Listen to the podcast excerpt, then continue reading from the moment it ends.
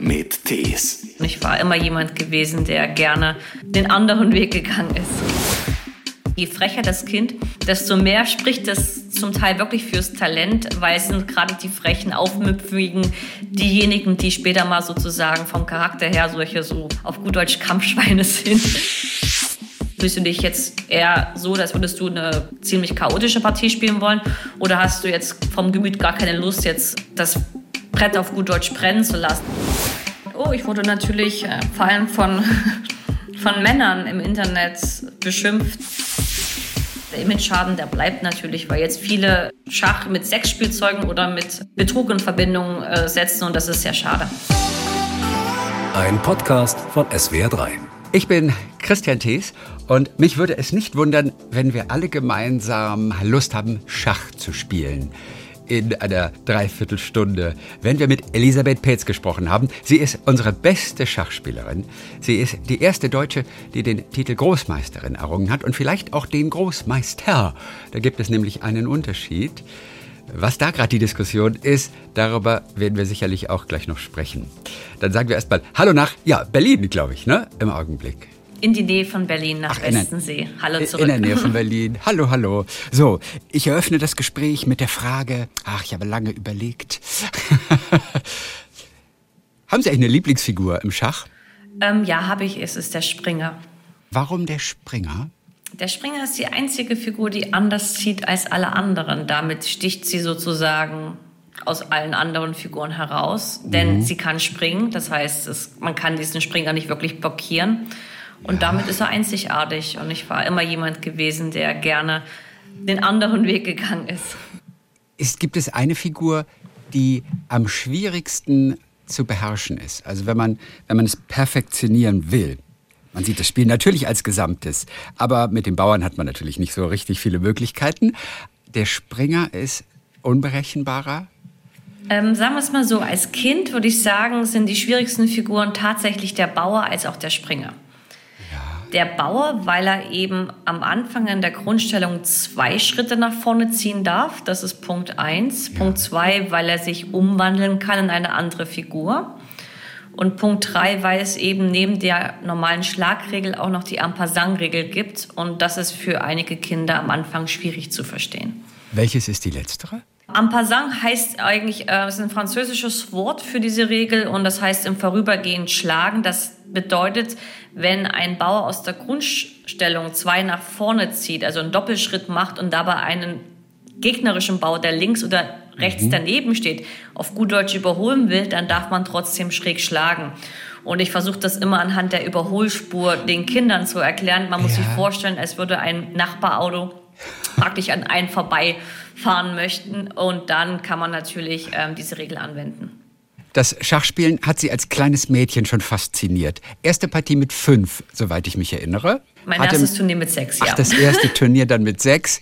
Ihr Vater war ja, der beste Trainer, den man sich wünschen könnte.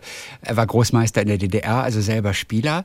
Und hat dann aber für Sie und eventuell auch für den Bruder seine Karriere auch aufgegeben. Er hat seine Karriere in den 90er Jahren für meinen Bruder und mich aufgegeben und eigentlich sogar noch objektiv für drei weitere Kinder, denn wir waren eine Trainingsgruppe bestehend aus vier Jungs und einem Mädel. Also ich war das Mädel und die Jungs waren alle im Schnitt so zwei, drei Jahre älter als ich. Und wir sind immer zu fünft dann auf gut Deutsch zu Turnieren gefahren, meistens zu Jugendmeisterschaften Im der großen Vereine. Bus dann. So alle. Nicht im großen Bus, aber im Auto hat es gepasst. Also wir sind meistens okay. als Vierermannschaft dann gefahren. Mhm. Wenn es mehrere waren, kam noch ein anderes Elternteil von den anderen Jungs dazu. Und dadurch waren wir eigentlich immer ja, recht oft in Deutschland unterwegs. Also eine bewusste Entscheidung auch von ihm. Das war eine, nicht nur eine bewusste Entscheidung, ich glaube, es war auch eine sehr, sehr clevere Entscheidung, denn für junge Kinder ist es ganz wichtig, den Bezug zum Spielen nicht zu verlieren. Und wenn du dann in der Gruppe mit anderen Kindern im gleichen Alter unterwegs bist, dann verlierst du diesen Bezug nicht, denn du kannst bei jedem Schachturnier in deiner Freizeit auch Fußball spielen oder um, um die Häuser rennen oder Karten spielen oder sonst ja. was machen. Wenn du alleine bist, ist das deutlich schwieriger. Der wollte sie aber schon nach vorne bringen. Also der hatte das schon, weil er gemerkt hat, ihnen bringt es auch Spaß. Er wollte sie schon ganz es an die Spitze bringen. Es war am Anfang gar nicht auf dem Schirm, denn im Endeffekt war es so, meine Mutter hatte einen Vollzeitjob und sie hatte am Wochenende Weiterbildung. Das heißt, mein Vater hat davon gelebt, bei Schachturnieren Preisgelder zu gewinnen. Und mein Bruder, der war eigentlich mit viel Begeisterung am Anfang dabei und dann hat er den mitgenommen und auf, jemand musste auf mich aufpassen. Das heißt, ich kam auch mit dazu und irgendwann hatte ich die Regeln eben gelernt gehabt durchs Zuschauen und habe dann selber an den Turnieren teilgenommen. Aber so richtig wichtig, dass ich mal irgendwie international mithalten konnte, wurde ihm erst mit bewusst, als ich neun war und fast Europameisterin geworden wäre. Weil er es ja aber trotzdem aufgegeben hat, die Karriere. Also das ist ja schon ein großer Schritt, gerade wo Sie gesagt haben, der hat sogar von Preisgeldern natürlich auch gelebt. Also das ist dann ja schon ein großer Schritt. Ja, er hat für sich die Karriere in der Hinsicht aufgegeben, dass er nicht praktisch trainiert hat, um selber stärker zu werden, sondern er hat eben das Training mit uns als auch mit den Turnierwettkämpfen, wo er selber dran teilgenommen hat, kombiniert. Das ja. heißt, wenn du zwar immer noch Turniere spielst, aber nebenbei Kindertraining machst, ist das nicht besonders gut für deine ja, eigene Leistung. Und deswegen würde ich sagen, er hat die Karriere aufgegeben, was seine eigenen Ziele in Deutschland oder vielleicht international angehen ja. ist. Aber er hat dennoch weiterhin die Turniere gespielt, weil er eben immer noch gehofft hat oder mhm. in der Lage war, Preisgelder zu gewinnen. Da geht es dann ja auch privat im Hause immer um Schach, vermute ich mal. Also gerade weil überall die Leidenschaft da ist, da kann man ja kaum abschalten. Oder mal über was ganz anderes sprechen und das Schach außen vor lassen. Mm, das war eigentlich nicht unbedingt so. Zu Hause haben wir sehr, sehr viele andere Spiele gespielt. Also wir, also mein Bruder und ich waren begeisterte Siedler von Katan-Anhänger. Das heißt, wir hatten dann auch verschiedene Erweiterungen gehabt und wir fanden insgesamt ähm, Strategiespiele toll.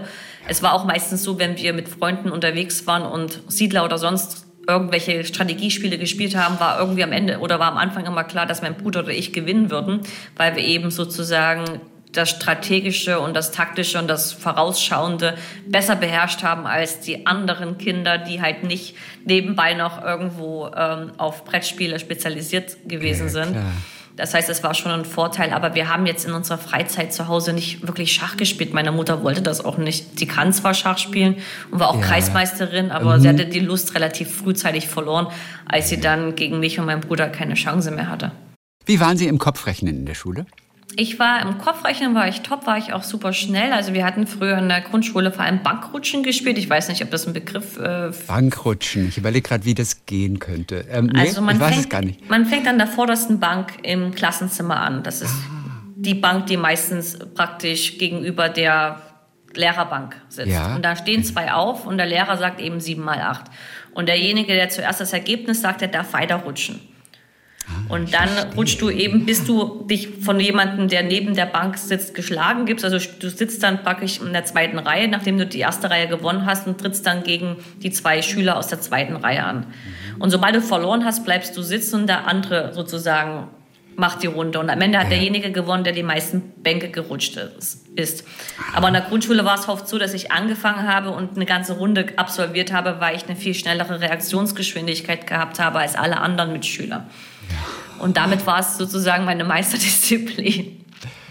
Denn einfach das Rechnen, das Jonglieren mit Zahlen, das Kombinieren von Zahlen, das ist ja vermutlich auch wirklich eine große, große Voraussetzung, oder? Um erfolgreich und professionell Schach zu spielen. Da muss man oben ganz schnell kombinieren können. Man muss relativ schnell reagieren können, vor allem, weil die Kombinierung, das, das, Kombinieren an sich, das lernst du eben durch, durch die Erfahrung über die Jahre, die Mustererkennung, das wird alles ja. automatisch abgerufen. Aber das Reagieren teilweise, wenn du ähm, sehr wenig Zeit hast, einer Schachpartie, musst du ja innerhalb von wenigen Sekunden eine Entscheidung treffen. Und darin würde ich sagen, sind wir besonders gut, was Reaktionsgeschwindigkeiten angeht, weil wir eben trainiert darauf sind, innerhalb von wenigen Sekunden uns entscheiden zu müssen. Und damit ist unsere Auffassungsgabe, wenn wir auf irgendetwas gucken, was wir neu erfassen müssen, mhm. normalerweise schneller als beim Otto-Normalverbraucher. Es geht ja auch so ein bisschen darum, Leute für das Schachspielen zu begeistern. Alle Sportarten wollen das ja. Das ist beim Curling nicht anders als beim Schach. Corona hat ein bisschen nachgeholfen. Plötzlich haben sich mehr für Schach interessiert. Die Netflix-Serie Damen Gambit hat natürlich auch dazu durchaus etwas beigetragen. Welche Fähigkeiten werden denn gebraucht, also um auch wirklich erfolgreich Schach zu spielen, um über das normale Level, über das normale Hobby hinauszukommen? Also ich würde sagen, eine gute Grundvoraussetzung ist ein gutes Gedächtnis. Natürlich Gedächtnis. trainiert man das als Schachspieler automatisch, indem man eben ähm, ja, sich immer wieder Sachen merken muss, Eröffnungszüge oder auch ähm, in der Variantenberechnung nicht irgendwie mal den Faden verlieren darf. Okay. Aber ähm, es gab halt Kinder, die konnten nach einer gespielten Partie die Partie ohne aufs Formular zu gucken, wo man sich die Partien auf gut Deutsch notiert, konnten sie die Partie wiedergeben und mussten nicht aufs Formular gucken. Und andere Kinder wiederum waren gezwungen, aufs Formular zu gucken, weil sie sich die Partie nicht merken konnten. Ich gehörte zu der Kategorie, ich brauchte kein Formular, ich konnte es ja, blind ich. Ich habe es aber auch im Klavierunterricht, habe ich nie nach Noten spielen wollen. Ich habe mir das zeigen lassen und habe das immer relativ schnell auswendig gelernt. Und das hat mir auch ungemein in der Schule geholfen, das auswendig lernen, weil ich äh, teilweise fünf Minuten für eine Seite gebraucht habe, wenn überhaupt. Und damit eben auch in ja, Topographietests oder in äh, Vokabeltests als auch in ja, verschiedenen anderen Auswendig-Lernkeitstests relativ äh, fit war und sehr schnell ähm, das umsetzen konnte. Ja. Also Gedächtnis ist äh, irre wichtig. Gedächtnis ist wichtig und einige Kinder haben es, andere Kinder haben es weniger. Das kann man, wie gesagt, trainieren, aber ich denke, ähm, als Grundvoraussetzung ist es mhm. definitiv ein Plus.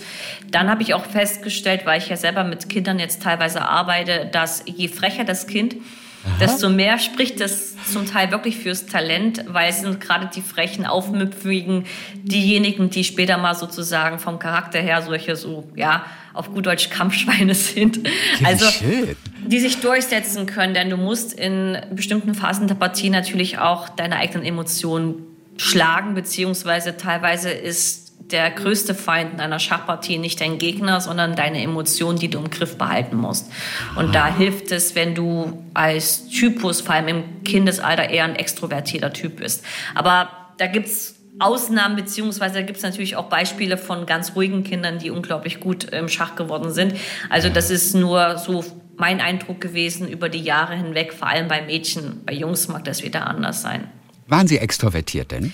Schon ich war als Kind früh? sehr, sehr wild, ja. Das hat sich dann aber in der Pubertätsphase wieder geändert. Da war ich eher ruhiger, aber in der Kindesphase war ich sehr wild und habe mich ganz, ganz gerne mit Jungs auf dem Hinterhof geprügelt, wenn es Und frech kam. auch. Und auch frech, frech. war ich auch, ja, ja. Ich war also, vorlaut. Also alle Voraussetzungen da gewesen schon. Die Anlage war da. ja, wo kann man es denn? Was war denn, äh, also eine der größten Schachspielerinnen oder vielleicht die größte bisher, die Judith Polger aus Ungarn, was war denn die für ein Typ? Warte, ist das auch so eine Extrovertierte gewesen? Hm, Glaube ich eher nicht. Also mein Vater hat sie kennengelernt und zwar am Strand in Warner. Das war Zufall. Meine Eltern haben damals dort Urlaub gemacht. Mein Bruder war schon auf der Erde auf gut Deutsch. Also der war ein, anderthalb Jahre alt und meine Mutter war mit mir schwanger. Sie wusste es auch nicht. Und sie hat die Familie Polger Hamza am Strand kennengelernt und mein Vater hatte das erste Mal die Gelegenheit gehabt, gegen die kleine Judith zu blitzen, also so eine Schnellpartie zu spielen. Ja. Genau und hat schon gemerkt, dass sie war damals sechs Jahre alt, dass da eine ganze Menge Kraft dahinter steckt. Also er hat es zu spüren bekommen auf gut Deutsch. Aber ich glaube nicht, dass sie ein unbedingt wildes Mädchen gewesen ist. Aber das weiß ich ehrlich gesagt nicht, okay. weil ich, ich kann das in dem Alter nicht. Also bei der Judith, da weiß ich ja nur, bei der wurde ja alles schon im Prinzip vor der Geburt geplant von den Eltern. Das ist nicht übertrieben, oder? Mm, es war eine Art Experiment, was der Vater eben ähm, mehr oder weniger ähm, gemacht hat. Also er wollte beweisen, dass er jedes Kind, egal, ähm, sagen wir, egal ob Talent oder nicht, er wollte beweisen, dass er jedes Kind zu einem starken Schachspieler heranwachsen lässt. Die Grundvoraussetzung allerdings hat er gegeben ist, dass es normal durchschnittlich intelligent sein muss, mehr nicht. Okay. Aber wenn er ein normal durchschnittliches Kind äh, mit einer normal durchschnittlichen Intelligenz sozusagen schachlich als auch psychologisch betreuen würde, dann würde er garantieren, dass daraus ein guter Schachspieler wird. Mhm. Und dieses Experiment hat er mit seinen drei Töchtern gemacht und am Ende haben sich daraus drei wirklich super starke Töchter entwickelt. Die eine war halt noch mal viel stärker als die andere, aber selbst äh, die mittlere und die älteste Tochter waren äh, führende Persönlichkeiten in der Frauenweltschach. Rangliste gewesen. Sie waren Weltmeister gewesen, die, die Chusha Polka. Und auch Sophia hat jetzt nicht versagt. Sie war auch in den Top Ten der Frauenweltrangliste. Das heißt, ähm, er hat eigentlich diesen Beweis mehr oder weniger, ähm, ja, gebracht und beziehungsweise ja. am Ende hat er das geschafft, was er erreichen wollte. Experiment geglückt. Ja. Auch sehr erfolgreich. Was ist denn aus Ihrem Bruder geworden? Also ich weiß, der ist Physikprofessor geworden und ist, glaube ich, in China. Oder also wann, wann hat der sich sozusagen verabschiedet von der Schachleidenschaft, von der er kleinen Truppe? Er hat sich schon relativ frühzeitig verabschiedet, wobei das ähm, nicht unbedingt dem Schach an sich geschuldet war, sondern unserem ähm, Verband. Der Deutsche Schachverband war nicht besonders nett, sagen wir es mal so, in der Phase, wo wir Kinder waren weil ja. zum Beispiel ähm, ich bin deutsche Meisterin geworden und ich durfte zu einer Obermeisterschaft fahren und mein Bruder wurde das Jahr davor deutscher Meister und er durfte nicht fahren. Und solche Sachen versteht ein Kind nicht und teilweise hat der Verband da nicht nach System, sondern nach Willkür gehandelt. Mal hat er sozusagen Lust gehabt, die Leute zu den Europameisterschaften und Weltmeisterschaften zu schicken. Mal hat er gesagt, es ist psychologisch nicht zu verantworten. Also da gab es immer diverse Gründe und äh, ohne dass es da wirklich nach System und nach Leistung ging. Und mein Bruder war in der Hinsicht meist zumeist das Opfer gewesen. Und ähm, meine Familie und ich glauben, das lag auch daran, dass mein Vater bei dem Verband nicht besonders beliebt war. Mhm. Und bei mir ähm, hat man alles zugelassen, weil sie wussten, ich hatte sehr, sehr gute Medaillenchancen gehabt. Mein Bruder hatte diese Medaillenchancen im äh, jungen Bereich nicht gehabt. Und deswegen wusste man, wenn er nicht spielt, ist es für die kein Verlust. Mhm. Also da waren viele Sachen früher passiert, die dich äh, ja. die als Kind nicht nachvollziehbar sind und das hat bei meinem Bruder einiges kaputt gemacht. Beim Schach erfolgreich zu sein heißt ja auch natürlich gewisse Hürden erstmal zu überwinden. Gerade als Kind kann man in der Regel schlecht verlieren. Ich gehe davon aus, Ihre ersten Wettbewerbe, die Sie gespielt haben, das waren jetzt keine Selbstläufer, dass Sie sofort deutsche Meisterin wurden. Äh, das führt wahrscheinlich über viele Niederlagen. Gerade Kinder mögen Niederlagen überhaupt nicht. Wie war es denn bei Ihnen? Also das ist ganz witzig, dass Sie das ansprechen, denn das war sozusagen mein erstes Kapitel in meinem Buch, der Umgang mit Fehlern.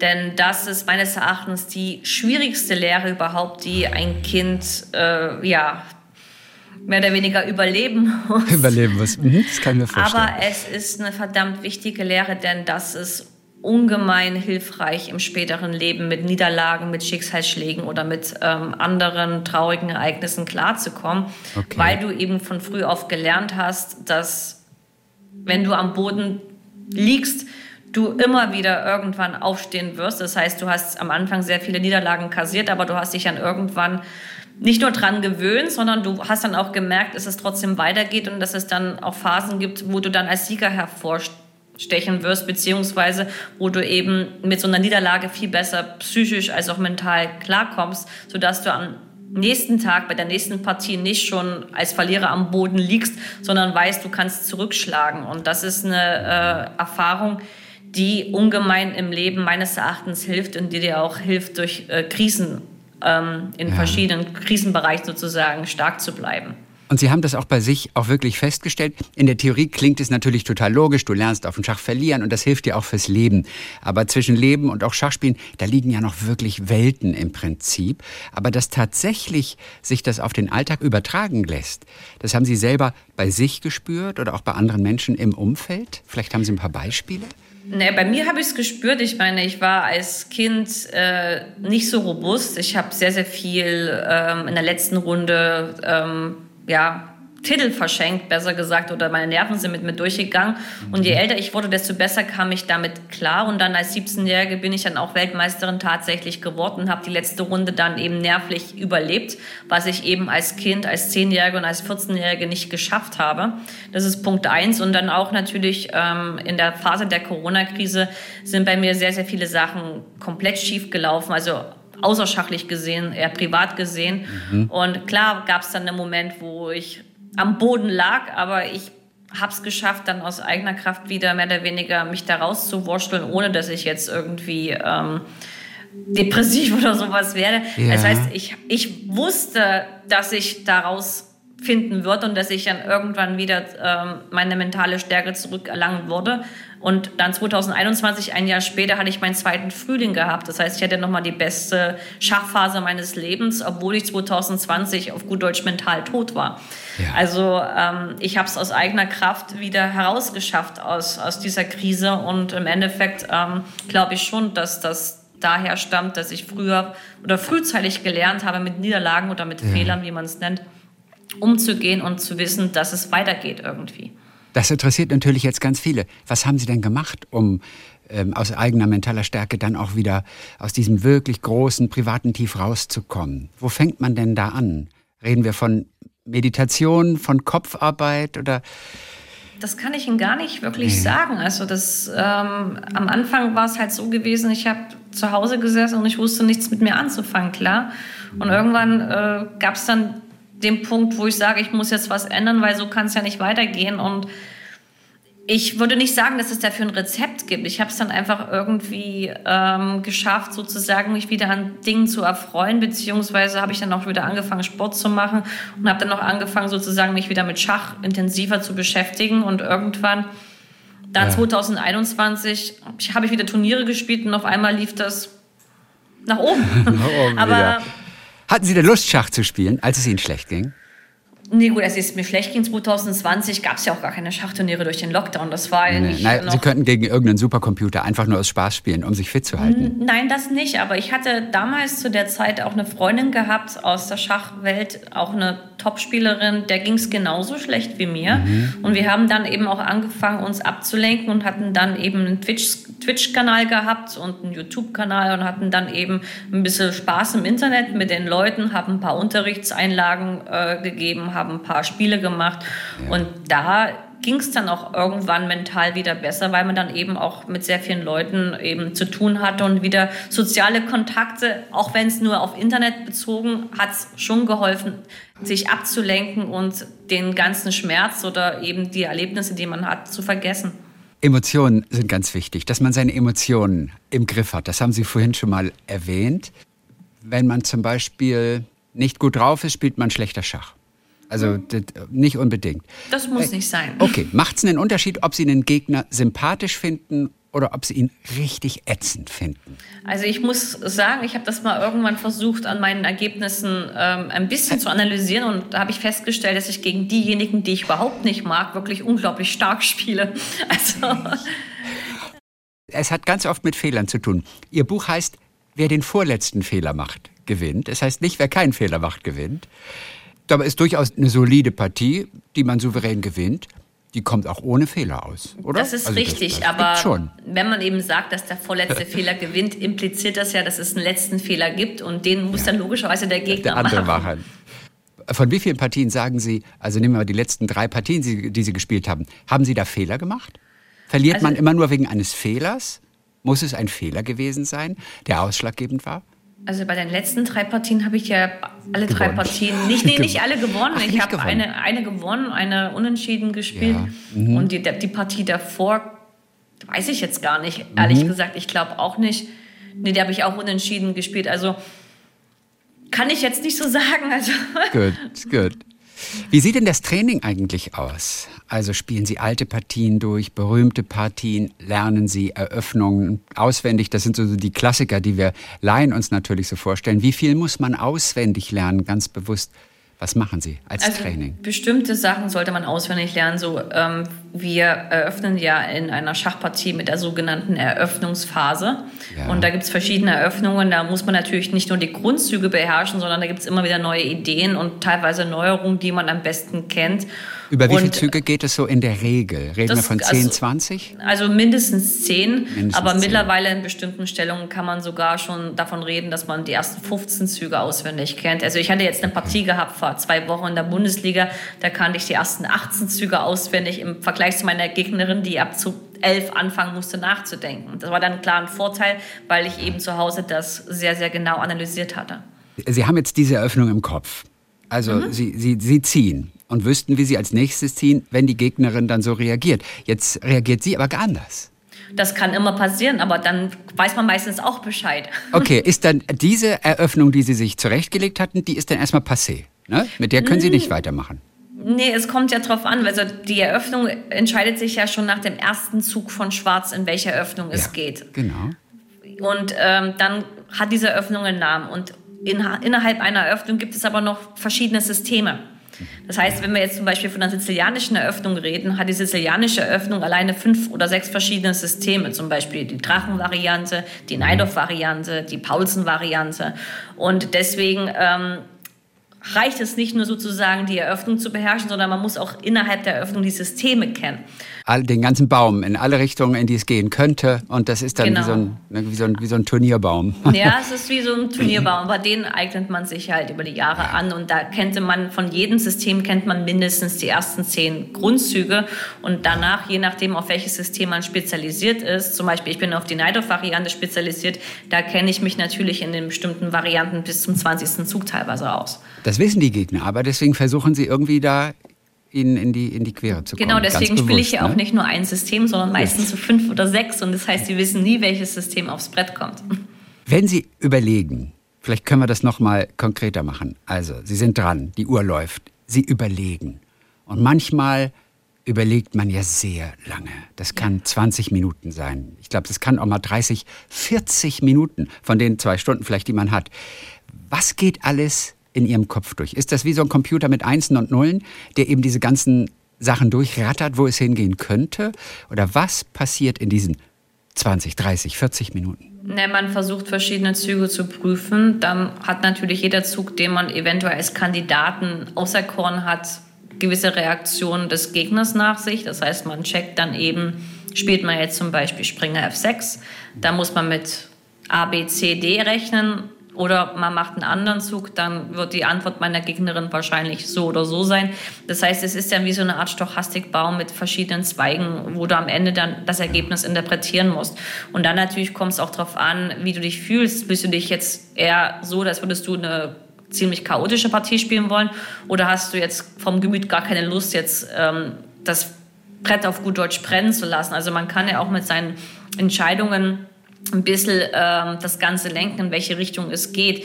Manchmal kann man es nicht lenken, aber es gibt oft Momente, wo ich lenken kann, möchte ich jetzt eine super scharfe Partie haben oder möchte ich eher eine ruhige Partie haben. Was heißt super scharfe Partie? Das heißt dann praktisch, dass es sehr, sehr viele ähm, dynamische Komponenten gibt und sehr, sehr viel zu, zu berechnen gibt. Und wenn ich jetzt mich aber für die langweilige Partie auf gut Deutsch entscheide, also man kann sich vorstellen, siebenspurig zu fahren Ja. oder eben lieber eine Einbahnstraße zu wählen. Okay. Und so kann man sich vorstellen. Wenn man siebenspurig fährt, muss man halt gucken, wie der Verkehr links, rechts äh, und so Ja. weiter ist. Das ist dann Oder- anstrengender. Aber gerade wenn man schlecht geschlafen hat die Nacht davor, die Matratze war nicht so gut in dem Hotel, dann mag man es vielleicht etwas ruhiger, weil es einen nicht ganz Absolut, fordert, und dann ne? kann man eben, vor allem wenn man weiß hat, ähm, das ein bisschen besser lenken. Manchmal kann man es nicht, dann lenkt es die Gegnerin und da gibt es keine Möglichkeit, außer dadurch sozusagen sich zu beißen. Aber man hat oftmals die Möglichkeit, das Ganze zu lenken, indem man sogar schon eine Eröffnung wählt, die nicht so siebenspurig tendenziell sein könnte. Interessant, dass Sie gesagt haben, man überlegt dann, ob man es gerne chaotisch hätte jetzt. Was heißt denn chaotisch? Also man, waren Sie schon mal in Indien und haben dort mal in der Richa gesessen? Nee, aber ich habe natürlich davon gehört, ich habe darüber gelesen, ich habe auch Bilder gesehen. Ich kann mir vorstellen, ja, das ist Da ein, kommt ein eine Kuh von rechts, dann kommt äh, ein Auto von vorne, dann gibt es auch keine Verkehrsregeln und äh, dann könnte mal irgendwie links und rechts noch irgendein Motorrad da so reinkrätschen oder ein Traktor habe ich auch schon gesehen. Also im Endeffekt, das ist sozusagen, der indische Verkehr ist genau das Chaos, was man sich auf dem Brett vorstellen muss. Aber kann man so gewinnen? Ja, natürlich, wenn man das Echt? Chaos beherrscht. Das heißt, wenn ich damit rechne, dass von links, rechts oder dass da eine Kuh erscheint oder dass der Motorrad sozusagen mich abschnippelt oder dass auf einmal äh, ein Geisterfahrer unterwegs ist und wenn ich das alles im Auge behalte und da nicht die, die Kontrolle verliere, dann gehe ich am Ende meistens als Sieger hervor. Klar. Bewusst Chaos stiften. Das hat dann aber nicht so viel mit, mit Eröffnung zu tun, oder? Nee, da wird's sind dann, dann da dann wild plötzlich. Dann wird es Da- dann wild und da muss man den Überblick behalten. Und ähm, das ist aber auch einer meiner Stärken. Ich war immer ähm, sehr chaotisch, nicht nur in meiner Kindheit. Ich, ich fand es immer toll, wenn irgendwie überall was in der Ecke lag. Meine Mutter nicht. Wenn sie aufgeräumt hat, habe ich nichts mehr gefunden. Aber wenn das Zimmer so ist, wie ich es hinterlassen habe, wusste ich ganz genau, wo alles ist. Also die Wand hinter Ihnen sieht sehr ordentlich aus. Auf jeden Dies weiß. Ich weiß, kann man nicht so viel Unordnung machen an dieser Wand. Ähm, wie viel Bluff ist denn dabei beim Schach? Also wenn wir an Poker denken, dann ist immer Bluff ein wichtiger Bestandteil des Spiels. Wie ist es bei Schach? Wir können natürlich bluffen, aber im Endeffekt kannst du, weil du ja das Brett siehst, ich sehe ja die Karten meines Man Gegners beim Poker nicht. Aber am Stimmt. Brett kannst du die Wahrheit selbst rauskriegen. Das heißt, du kannst zwar in einer gewissen Hinsicht bluffen, zum Beispiel, du überlegst an einen Zug für 10, 15 Minuten, obwohl du ganz genau weißt, welchen Zug du ziehen willst, möchtest aber deiner Gegnerin das Gefühl geben, dass du dich für diesen Zug entschieden hast und dass du da gewisse Probleme mit diesem Zug gesehen hast. Und dann neigt vielleicht eine Gegnerin eher dazu, sich dann auf die Variante, um die es dann in dem Moment geht, einzulassen. als wenn du den Zug sofort ausführst mit, voller Selbst, mit vollem Selbstbewusstsein, wird sie wahrscheinlich eher den Braten riechen können und sagen können, okay, jetzt dieser offensichtliche Zug ist vielleicht doch nicht so schlau. Das ist mir jetzt erst vor ein paar Wochen in der Bundesliga passiert. Ich wusste, welchen Zug ich machen muss hatte aber praktisch mit damit 15 bis 20 Minuten Zeit gelassen. Ähm, klar war mir, war mir bewusst, dass das alles in Ordnung ist, aber ich wollte meiner Gegnerin nicht das Gefühl geben, dass das jetzt mehr oder weniger immer noch in meiner Hausanalyse ist, sondern ich habe da schon gesehen, dass sie einen Zug hat, der sehr, sehr verlockend für sie aussieht, aber der schlecht ist, weil er nicht funktioniert. Und hätte ich meinen Zug sofort ausgeführt, hätte sie wahrscheinlich diesen riskanten Zug gar nicht erst gemacht, weil sie verstanden hätte, ich werde wissen, was ich gemacht habe und ich habe es ausanalysiert. Aber dadurch, dass ich 15 Minuten damit verbracht habe, hat sie dann gedacht, okay, es funktioniert, was sie machen will und ich habe mich selber verrechnet. Das ist halt immer dann der Punkt, wo du blöffen kannst im Schach. Aber im Endeffekt hätte sie auch, hätte sie richtig gerechnet an der Stelle erkannt, dass äh, der offensichtlichste Zug für sie nicht funktioniert. Dann Ja. natürlich hätte beim Bluff nicht funktioniert und ich hätte 15 Minuten umsonst reingebuttert. Aber dadurch, dass ich relativ viel Zeit auf, äh, auf der Uhr hatte, war es für mich egal. Ja. Spätestens jetzt versteht auch jeder, warum Schach Sport ist.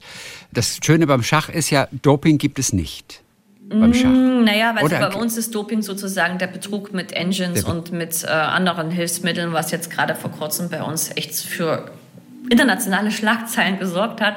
Aber, Beim Carlsen, meinen Sie? Ähm, Ja, Carlsen, beim Carlsen, Carlsen Niemann. Was Also, ja eine kuriose Geschichte ist. Das ne? ist wieder eine andere Geschichte, aber Ja. wie gesagt, Doping beim Schach heißt nichts weiter als Betrug durch technische Hilfsmittel wie Handy oder andere Hilfsmittel halt. Kann man Betrug ausschließen?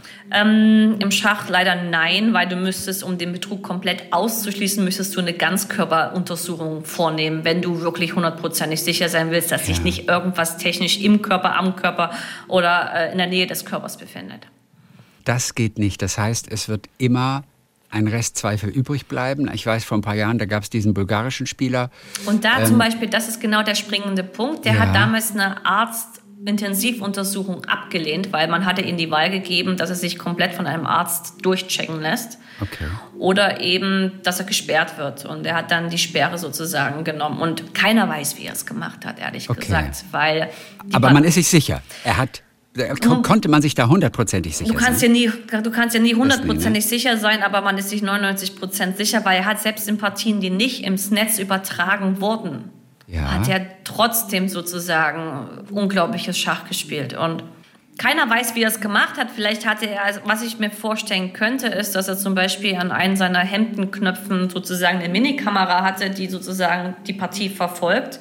Und dass er dann vielleicht noch was klassisch ist, ähm, im Schuh versteckt, ein- so ein, so ein, so ein, so ein Morsegerät, also wie so ein Vibrator hatte, der dann praktisch vibriert und ihm die Züge sagt, aber du müsstest ja erstmal sozusagen die Stellung, wie sie gespielt wird, irgendwie übertragen an jemanden, der dir dabei hilft. Ja. Und das könnte ich mir vorstellen, ist möglich.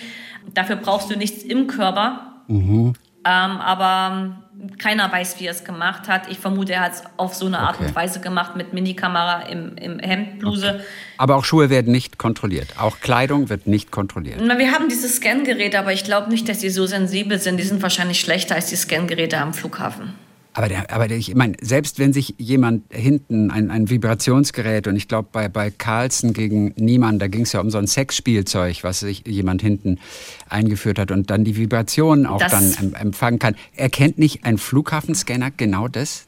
Das ist interessant. Ich glaube, Ja? ähm, im Körper selber, wenn es nicht gerade dieses Ding ist, wo du eben deine, deine Arme und deine Beine ausstrecken musst, so, so dieses, Ja. dieses, dieses ganze, so eine Art Röntgengerät, Ja, was ja, es da gibt. genau. Aber selbst dann ähm, könnten sie vielleicht sehen, dass was im Körper ist. Also wenn ich jetzt betrügen würde wollen mit so einem Teil, dann würde ich natürlich im Flughafen den Vortest starten, weil ich glaube nicht, dass es verboten ist, in, äh, beim Fliegen ähm, theoretisch irgendwas im Körper zu haben, wenn es nicht gerade wenn es nicht gerade Drogen oder sowas sind, sondern wenn es ja. irgendwas zum Spaß oder Vergnügen ist, glaube ja, ich nicht, dass das ein Problem darstellen sollte. Und wenn ich da nicht erwischt werde, kann ich davon eigentlich zu 100 Prozent ausgehen, werde ich beim Schach nie erwischt, weil die haben ja nicht dieses Ganzkörperscan, sondern die haben lediglich diese, diese Stäbe da. Und mhm. ich glaube nicht, dass die ja. Sachen innerhalb des Körpers orten können bei dem bulgarischen Spieler, ich springe hin und her zwischen den Skandalen, aber beim bulgarischen Spieler, äh, da denke ich mir, der muss ja auch erstmal jemanden haben,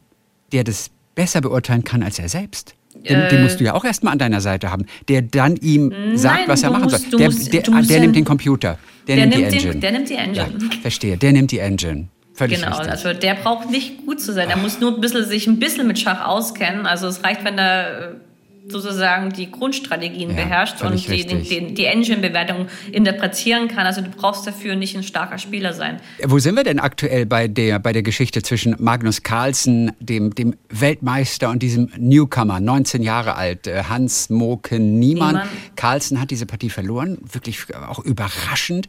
Es war die erste Niederlage nach, ich glaube, 50, 52, 53 Siegen in Folge. Und er hat sich auch wortlos zurückgezogen. Hat sie das überrascht? Er hat sich auch gar nicht geäußert dazu. Na, sagen wir es mal Stil? so. A hat er diese Partie extrem schlecht gespielt, meines Erachtens. Okay. Also das mhm. muss man an der Stelle unterstreichen, dass er nicht, ja. nicht, wirklich die Partie gut gespielt hat. Jetzt ist natürlich die Frage, ähm, weil der niemand halt behauptet hatte vor der Partie, dass er sich zufällig diese Variante angeguckt hatte. Und das ist unwahrscheinlich. Deswegen gab es ja auch erst sozusagen diese äh, ganzen Fragezeichen plus, dass er bei ja. der Nachanalyse einiger Partien überhaupt nicht ähm, zeigen konnte, was er dabei gedacht hatte, wie in seiner Partie gegen Firuza. Ja, da waren schon Sachen dabei, die waren etwas suspekt, muss ich sagen. Wobei ich mhm. auch das Argument verstehe, der äh, Schachspieler könnte nach der Partie viele Sachen vergessen, die er innerhalb der Partie berechnet hat kann sein. Mir ist es nicht passiert. Also wenn ich in der Partie was berechne und nach der Partie dazu befragt werde, kann ich ganz genau sagen, was ich gedacht habe und warum ich den Zug gemacht mhm. hatte. Während Hans Niemann in dem Turnier anfing, in einigen, äh, an einigen Stellen ein bisschen rumzustottern, rumzueiern. Aber Okay. Ich kann nicht beurteilen, ob das jetzt äh, der Typus äh, oder sein Charakter oder dass er so ein vergesslicher Typ ist oder nicht, das weiß ich nicht. Ich will auch ja. da nicht irgendwie sagen, er hat oder er hat nicht. Ich ich weiß es einfach nicht. Aber Fakt ist, äh, Carlsen hat in der Partie für seine Verhältnisse schon sehr schlecht gespielt. Das muss man an der Stelle auch betonen. Dass er sich wortlos zurückgezogen hat, ist, ist meines Erachtens kein Fehler gewesen. Dass er dann aber aus dem Turnier ausgetreten ist, fand ich an der Stelle ähm, falsch. Ich hätte es zu Ende gespielt und hätte dann das thematisiert, aber ich hätte das intern thematisiert und nicht daraus noch einen riesen Skandal gemacht, indem er dann ein Turnier später bei diesem Online-Wettbewerb äh, in, einen zweiten Zug gegen niemand geschmissen hat. Damit hat er sozusagen den Skandal nochmal gewisserlei Schwung verpasst. Stimmt, hat er gleich von Anfang an sozusagen einfach nochmal ein Zeichen setzen wollen. Ja, ja, aber man kann auch einfach den Mund aufmachen, das thematisieren und mit den Leuten an einem Tisch sich setzen und das intern regeln und als praktisch für überall äh, Schlagzeilen zu sorgen. Natürlich fürs Schach war es gut, marketingmäßig, aber der Image-Schaden, der bleibt natürlich, weil jetzt viele äh, Schach mit Sexspielzeugen oder mit äh, Betrug in Verbindung äh, setzen und das ist sehr schade. Wie kam man denn überhaupt auf die Idee, er habe da so ein Spielzeug äh, sich eingeführt? Ist das eine reine Theorie, dass es möglich wäre? Nein, da wer hat denn das als Spiel gebracht? Ganz einfach, da gab es, es gibt ja im Schach sehr viele Schachstreamer und darunter der Eric Hansen, kanadischer Großmeister und klar, nachdem Carlsen zurückgetreten ist aus dem Turnier und ohne offizielle Erklärung haben natürlich alle Schachstreamer darüber berichtet und dann war es so, dass in dem Stream von Eric Hansen einer seiner Follower gesagt hat, man kann ja sehr einfach mit Sexspielzeug betrügen. Und das wurde dann von Eric Hansen aufgeschnappt und wurde dann sozusagen als eine mögliche Art des Betrugs öffentlich sozusagen ähm, kommuniziert und daraus ist dann eben der Hype entstanden, ja, Schach ist für den Arsch und alles diese komischen Überschriften, die es da gab. Und ja. ja, so ist es entstanden, aber im Endeffekt ist es aus einem Stream, wo ein Follower nur gesagt hat, okay. dass es relativ leicht ist, mit so etwas zu betrügen. Und da hat er ja auch nicht Unrecht, weil man eben Sachen im Körper nicht so einfach ja, orten kann. Aber wie interessant, dass man es nicht ausschließen kann, dass man nicht sagen kann, hier, ihr werdet untersucht und oder die Kleidung. Man müsste doch das, also dass er sich natürlich da, da irgendeines Sexspielzeugs bedient, klar, dagegen kann man nichts machen, aber wie Sie gerade gesagt haben, die Partie muss ja auch erstmal übertragen werden. Und da würde ich denken, da muss es doch irgendeine Möglichkeit geben, dass eine kleine Kamera verhindert wird. Und wenn man nur die, die atmosphärisch stört oder was auch immer. Es gibt verschiedene Ansätze. Also was jetzt der Weltschachverband gemacht hat, er hat jetzt alle Live-Partien, die ins Netz übertragen werden, bei wichtigen Turnieren mit 15 bis 30 Minuten Verspätung versetzt. Das hilft ungemein, weil dann ist es zumindest einfacher, ähm, weniger einfach zu betrügen, weil du dann auch noch gezwungen bist, eine Kamera irgendwo an deinem Hemd oder sonst wo versteckt zu haben, die auch noch das Brett eins zu eins überträgt. Das bräuchtest du dann als zusätzliches Hilfsmittel, was du sonst nicht bräuchtest, wenn die Partien eins zu eins, also ohne Zeitverzug im Netz übertragen werden würden. Wie jetzt die Minikameras zum Beispiel an irgendeinem Hemdknopf oder so geordert werden können, zieht sich meine Erkenntnis. Ich kenne mich jetzt da nicht so aus. Ich kenne nur aus diesem James Bond-Film, dass man in der Brille manchmal eben so Kameras hatte oder eben an anderen Mini-Teilchen wie Manschettenknöpfen, weiß der Kuckuck was. Also die Technik, die gibt's. Ob man da rankommt, ist eine andere Sache. Und jetzt kommt auch noch die andere Krux. Es gibt natürlich diese Geräte, die die Frequenzen zerstören, aber die sind illegal, soweit ich weiß, in den meisten Ländern. Deswegen kannst du die nicht in den Turniersaal platzieren und sagen, okay, du zerstörst jetzt jegliche Frequenzen, weil sie, glaube ich, in vielen Ländern gar nicht legal sind. Und du darfst es auch nicht im, im Flieger mitführen. Also das kommt ja. auch noch mal hinzu. Okay. Also ich merke schon, ich werde dieses Problem heute nicht lösen für die Schachwelt. ja, ähm, äh, wenn Sie denn ab und zu mal eine Niederlage hinnehmen, wie lange spukt Ihnen eine Niederlage noch im Kopf rum? Kommt drauf an, ähm, wie die Partie insgesamt verlaufen ist, ob ich auf der Siegerstraße sozusagen ähm, gefahren bin, über mehrere Stunden dann einen Fehler gemacht habe und die Partie verloren habe. Das ist Punkt eins. Und natürlich Punkt zwei ist, wie wichtig war die Partie in Bezug auf Titelqualifikation und finanziellen Aspekten.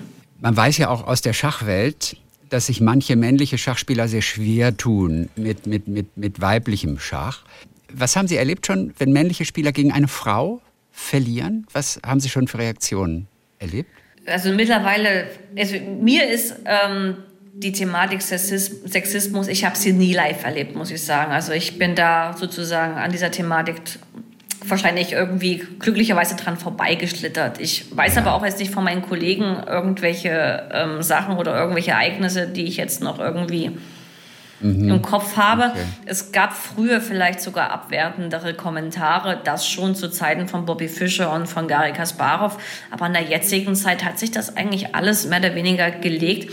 Die einzigen Kommentare, die manchmal eben fehl am Platz sind, sind Kommentare im Internet. Die kannst du halt nicht vermeiden. Da gibt es immer noch genug Trolle sozusagen im Internet, die dafür sorgen, ähm, dass Frauenschach oder eben an sich dann äh, der Begriff Frauenschach könnte man schon als diskriminierend sozusagen bezeichnen.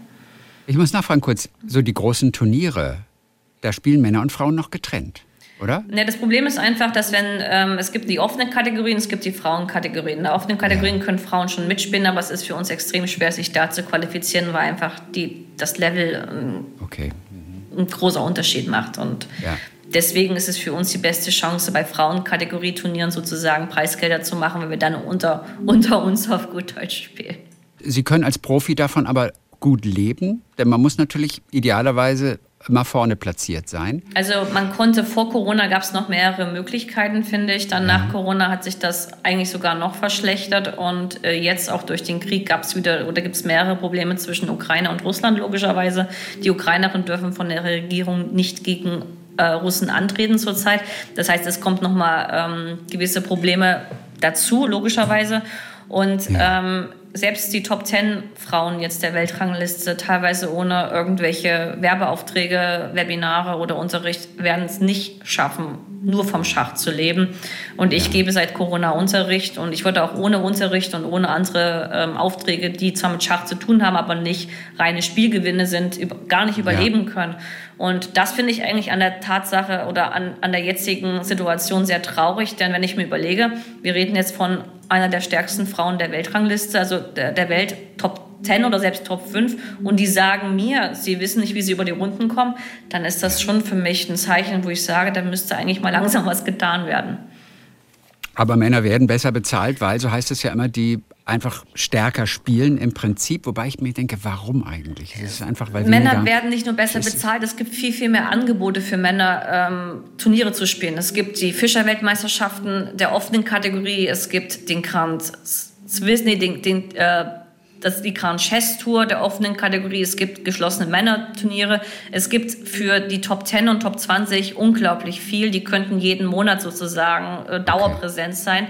Und haben auch mehr Übung, mehr Wettbewerbsmöglichkeiten und, und, werden dadurch natürlich auch einfach stärker, weil das sind die Dinge, auf die es ankommt, die Turniere. Ne? Ja, auch, aber ich glaube, das Problem ist einfach, dass äh, dann wird dann argumentiert, ja, die Frauen können sich ja auch für die gleichen Turniere qualifizieren, wo ich dann sage, ja, es ist schwierig, wenn auf äh, die Top 100 eine Frau kommt, sich dann für ein Top 10 Turnier zu qualifizieren, ist vielleicht nicht so das Einfachste und damit ist dann eben dieses Hauptargument ist es ja offen, man kann ja auch als Frau sich qualifizieren, finde ich an der Stelle einfach ja. fehlplatziert. Warum Männer stärker sind als Frauen? Klar, es ist A, statistisch begründet, 90 Prozent Anteil ist Männeranteil. Aber es gibt noch viel mehr Begründungen, die da ähm, mit eine Rolle spielen. Ich bin der Meinung, dass da an jeder von den verschiedenen ähm, Aspekten ein Fünkchen Wahrheit dran ist. Man muss auch überlegen, Männer haben eine bessere physische Konsistenz.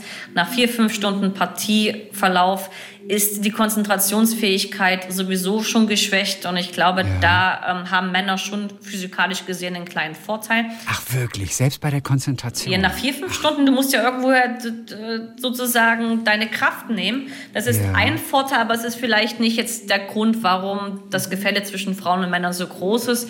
Dann gibt es auch evolutionäre Gründe, die ähm, von verschiedenen Professoren angeführt wurden, die das in Verbindung mit dem Testosteron und der Risikobereitschaft analysieren analysieren und natürlich auch das Wesen des Menschen etwas genauer betrachten. Sprich, Männer waren früher Jäger und Frauen hatten vier, fünf, sechs verschiedene Sachen auf einmal mit Kinder, äh, Haushalt, Kochen, Wäsche waschen. Also das ist zum Beispiel die Begründung dafür, dass Männer besser alles ausblenden können und sich nur auf eine Sache fokussieren können. Und Naturell der Frau ist halt nicht nur eine Fokussache gegeben, sondern wir sind von von der Zeit auf, wo es Menschen gab, sozusagen immer Multitasking unterwegs gewesen. Ja. Und damit ist dann zum Beispiel ähm, die Phase, wo du eben Schach trainierst zum Beispiel, können, denke ich mal, Jungs sich über fünf, sechs, sieben Stunden auf diese eine Sache konzentrieren, während das für Frauen unglaublich schwierig ist vom Wesen her. Das macht sie aber nicht zu dümmeren Geschöpfen, sondern einfach nein, nein, zu nein, etwas breit gefächerten. Die haben ein ganz ja. anderes Interessenspektrum. Ja. Aber es ist Aber halt dann für den, äh, für so, sowas wie Schach ist es dann vielleicht nicht förderlich, klar. Ja, für die Spitze muss man halt oben ganz eng werden. Und da müsste man am besten alles andere ausblenden können, aber das ist nicht im Naturell der Frau verankert. Sie sind 2019 aus der Nationalmannschaft ausgetreten, auch so als Kritik dem Deutschen Schachbund gegenüber, dass sich in der Einstellung gegenüber dem Frauenschach wenig getan hat. Sie haben Ihren Standpunkt erläutert äh, bezüglich der Ungleichbehandlung. Welche Reaktionen hat es denn daraufhin? Oh, ich wurde natürlich äh, vor allem von, von Männern im Internet beschimpft, ausgebuht ja. und. Äh, okay. Aber das lesen Sie sich noch extra nicht durch. Das wird Ihnen berichtet oder? Nee, das lesen kriegst, Sie kriegst das auch? natürlich das ist, mit, dass ich da mit, also. für diesen Schritt runtergebuttert wurde ohne Ende und wo es dann immer hieß, was will ich eigentlich? Ich bin tausendmal schlechter als die Top-Spitze der äh, mhm. deutschen männlichen Nationalmannschaft und all diese Kommentare. Und mein Standpunkt war halt, okay, ich bin vielleicht schlechter als die bei äh, schachlichen Aspekten, klar. Aber ich hole in meinen Kategorien Medaillen. Was holen denn die in ihren Kategorien? Das ist Punkt eins. Punkt zwei ist natürlich in der Frauennationalmannschaft, also wirklich, wenn wir in der Frauenkategorie Mannschaftswettkämpfe spielen, sind wir nicht schlechter als die Männer. Also wir, wenn wir in unserer Kategorie sozusagen mal Dritter werden und die Männer werden Dritter, warum ist der dritte Platz bei den Männern doppelt zu viel bezahlt oder eben doppelt so hoher Bonus wie bei den Frauen. Medaille ist Medaille und das BMI interessiert es nicht, in welcher Kategorie die Medaille geholt wird. Trotzdem hat der Verband damit einige Vorteile. Und im Endeffekt, der Hauptgrund meines Austritts war natürlich die Verteilung der Zuschüsse innerhalb der Kaderspieler. Also das heißt, wir hatten A- und B-Kader und zum Beispiel eben, vor allem im B-Kaderbereich, hatten die Männer einen dreifach zu hohen Zuschuss gehabt wie die Frauen. Beide spielten die gleichen Turniere. Das heißt, praktisch für die Frau gab es 500 Euro für eine Euromeisterschaft, bei den Männern 1500 Euro. Aber es ist ja nicht so, dass eine Europameisterschaft bei den Frauen äh, ein Drittel äh, von dem kostet, was es bei den Männern kosten würde. Das heißt, du hast dann ein Turnier mit Hotelübernachtung, Essen, Anreise und so weiter und bist ganz locker bei 1500 Euro dabei. Aber bei den Frauen gab es halt nur einen Zuschuss für ein Drittel und bei den Männern gab es den vollen Zuschuss. Und dann fragt man sich, warum? Es ist ja nicht so, dass das eine Turnier billiger ist als das andere, aber an beiden Turnieren kann man theoretisch Medaillen holen. Und mhm. das waren so Aspekte, die ich nicht mehr hinnehmen wollte und bin ausgetreten. Und dann gab es eine 180-Grad-Wende und das war eigentlich ganz gut so. Das ist auch Ihnen zu verdanken. Außer nur Sie profitieren davon nicht mehr. Ich persönlich habe nicht mal so viel davon, weil ich am äh, Karriereende bin sozusagen. Aber ich weiß, dass die nächste Generation, äh, dass es jetzt für die viel, viel besser läuft, dass eine viel bessere Unterstützung da ist. Wir haben sogar jetzt ein spezielles Frauenförderprogramm ähm, für die junge Generation. Ähm, ja, entwickelt und ähm, es gibt jetzt sehr viel Förderung und meine Hoffnung ist, dass daraus dann mal wirklich Spitzenspielerinnen hervortreten. Warum sind Sie am Ende oder äh, so in der letzten Phase Ihrer Karriere? Warum spielen Sie nicht noch 20 Jahre weiter? Ja, weil ich 37 bin und weil das nicht einfacher wird mit zunehmendem Alter. Mit zunehmendem Alter, die Konzentrationsfähigkeit lässt nach, natürlich auch die Reaktionsgeschwindigkeit lässt nach. Man kann nicht mehr so schnell sozusagen die Sachen erfassen, wie als wenn man 20 ist. Mhm. Das ist Punkt eins. Und Punkt zwei ist, hat man dann irgendwann auch als erwachsene Frau vielleicht noch andere Sachen im Leben, die einen wichtig sind. Und das ist nicht nur unbedingt Schach. Ja, Frauen zum Beispiel kriegen Kinder und Männer tun das nicht. Das heißt, die Prioritäten ändern sich schon alleine, was die Familienplanung ein bisschen angeht. Das stimmt. Und ähm, Schachprofi und gleichzeitig Mutter relativ schwer vorstellbar. Ich glaube, in meinem Alter muss ich das nicht haben. Nein. Das heißt, beruflich, Sie war, sind, sind Sie noch Sportsoldatin bei der Bundeswehr offiziell? Nee, ich war Sportsoldatin. Aber Sie waren Sportsoldatin. Zwischen 2006 und 2009, ja. Beruflich würde es aber auch so, nach einem Karriereende, in irgendeiner Weise mit Schach weitergehen. Ja, ich werde Unterricht das geben, Webinare geben, ähm, ja. Veranstaltungen machen. Das mache ich ja jetzt auch schon. Ja. Das macht mir auch mhm. Spaß und das ist auch völlig in Ordnung. Ich will noch auf eine kuriose Situation zu sprechen kommen bei dem Turnier 2017 im Iran. Das ist nicht mal alles so erfreulich, was auch so an, an Reaktionen dann im Netz kommt ich finde es auf der anderen Seite trotzdem irgendwie so schön, dass dieses auch, auch dieses Schachspielen irgendwie für Emotionen sorgt. Das finde ich irgendwie auch eine ganz schöne Sache. Damals haben die Veranstalter ja gefordert, dass ähm, alle Spielerinnen mit Kopftuch äh, spielen müssen. Das haben sie abgelehnt, gab aber einen Kompromiss. Sie konnten so eine Mütze aufsetzen. Ähm, das ist nicht ganz in den Medien richtig, richtig rübergekommen. Wir durften wie, alles tragen, was wir wollten, solange wir unsere Haare bedecken. Also ja, ich habe das Hijab nur abgelehnt, weil es eben, wenn du es nicht richtig befestigst, während der Partie runterfliegt, dann hatte ich keine Lust, dass ich dann von Schiedsrichtern oder von irgendwelchen Offiziellen ständig sozusagen wieder daran erinnert werde, dass ich es wieder aufsetzen muss. Und bei einer Mütze passiert dieses Problem nicht. Ja. Ähm, der damalige äh, oder die damalige Problematik war halt darin, wir hatten eine Frauenweltmeisterschaft im Iran gehabt und im Iran werden Frauen halt unterdrückt. Ja. Genau, und da gab es natürlich sehr viele Kommentare, wie, wie kann ich sowas spielen? Ich hätte kein Rückgrat und so weiter und so fort. Und es ist also das Problem war, dass Sie überhaupt da angetreten sind? Das Problem oder? war, dass ich überhaupt bereit war, in so einem Land zu spielen. In, genau. in so einem Land zu spielen, wo Schach, muss man sagen, sehr groß ist und auch sogar Frauenschach, glaube ich, ganz gut gefördert wird. Das ist wird. richtig, also, genauso wie also, Saudi-Arabien war ein Jahr später. Mhm. Das war sozusagen die gleiche Thematik. Ja. Und ich finde es immer sehr interessant, wie Leute sozusagen über dich urteilen und dich beschimpfen, wenn sie doch A, nicht finanziell von solchen Turnieren abhängig sind. Du musst ja irgendwie überleben. Und B, es ist so einfach, es als außenstehende Person zu sagen, wenn du gar nicht selber involviert bist. Ich als Sportlerin hatte immer sozusagen Sport und Politik komplett trennen wollen. Für mich war das Gefühl von Sport, Zusammenkunft, miteinander duellieren, Wettkämpfe bestreiten, Kulturen Freundschaften, das, das war für mich der Begriff von Sport. Aber für mich der Begriff von Sport hatte nie was mit Politik zu tun. Und ich habe mich damals entschieden, im Iran zu spielen, nicht weil ich damit sozusagen ähm, unterstützend sozusagen mit meiner Teilnahme sage, dass ich das in Ordnung finde, dass Frauen sozusagen in dem Land diskriminiert werden, sondern ich habe darin eine Hoffnung gesehen, dass es dadurch besser wird. Denn der Iran war bereit, für ein Frauenturnier unglaublich viel Geld auszugeben, was für mich eigentlich von der Interpretation auch ein Schritt in die richtige Richtung ist, weil es eine Wertschätzung der Frauen auch irgendwie ähm, bedeutet, wenn du eben als Staat so viel Geld dafür bereitstellst. Mhm. Ja. Ähm, es gibt Leute, die legen das so und so aus. Das war sozusagen mein Aspekt, plus dass ich eben in erster Linie keine Politikerin bin, sondern Sportlerin bin und den Sport im Vordergrund sehe. Und äh, mir manchmal wünschen würde, dass die, Ort, dass die Leute, die eben über ein urteilen und dich dann in einer Schublade stecken, dass sie darüber nachdenken müssten, wie kann man finanziell überhaupt in so einer Sportart wie Schach überleben. Als Frau ist das keine Leichtigkeit. Das ist unglaublich schwierig. Und B, würden Sie dann immer noch das Gleiche sagen, wenn Sie selbst betroffen wären? Denn es ist immer einfach, über etwas zu urteilen, was einen nicht betrifft. Und das wird meines Erachtens in unserer Gesellschaft leider viel zu oberflächlich behandelt. Haben Sie noch Kontakte zu äh, Spielerinnen auch aus dem Iran? Wie gut sind die vertreten in der Weltspitze? Ähm, wir haben einen in den Top 20, mit der habe ich auch sozusagen sehr, sehr gutes freundschaftliches Verhältnis und ab und zu ja. sieht man sich, aber in der letzten Zeit eher weniger, weil sie jetzt Mutter geworden ist und dadurch mhm, ihre Prioritäten auch. sich auch etwas geändert haben. Und Karriere beendet? Nö, das glaube ich nicht. Die ist sehr, sehr jung. Die ist 23 Ach, die ist oder 24. Ja, das heißt, okay. ich denke schon, dass sie zurückkommen wird. Wie sieht es sonst mit Freundschaften aus? Freundschaften unter Schachspielern. Also wenn es natürlich literarisch äh, verarbeitet wird oder wir Filme sehen oder auch Damen Gambit, da ist natürlich immer die große Konkurrenz oder das Musical Chess. Ich denke damals von Björn und Benny von ABBA. Da, da geht es natürlich um, um, um dieses Duell vor allem. Es ist eine Sportart voller Duelle. Äh, wie leicht ist es, da Freundschaften zu pflegen und auch äh, Freundschaften aufzunehmen zu anderen Konkurrentinnen? Denn Sie haben ja auch gesagt, am besten spielen Sie immer gegen die, die Sie nicht mögen. Ja, aber wir, wir sind über die Jahre so oft sozusagen ähm, im Schach aufeinander getroffen, dass wir das absolut professionell trennen können. Also da gibt es gar keine Probleme. Ich spiele gegen meine besten Freunde teilweise auch K.O.-Partien in Weltmeisterschaften oder in wichtigen Grand Prix-Turnieren.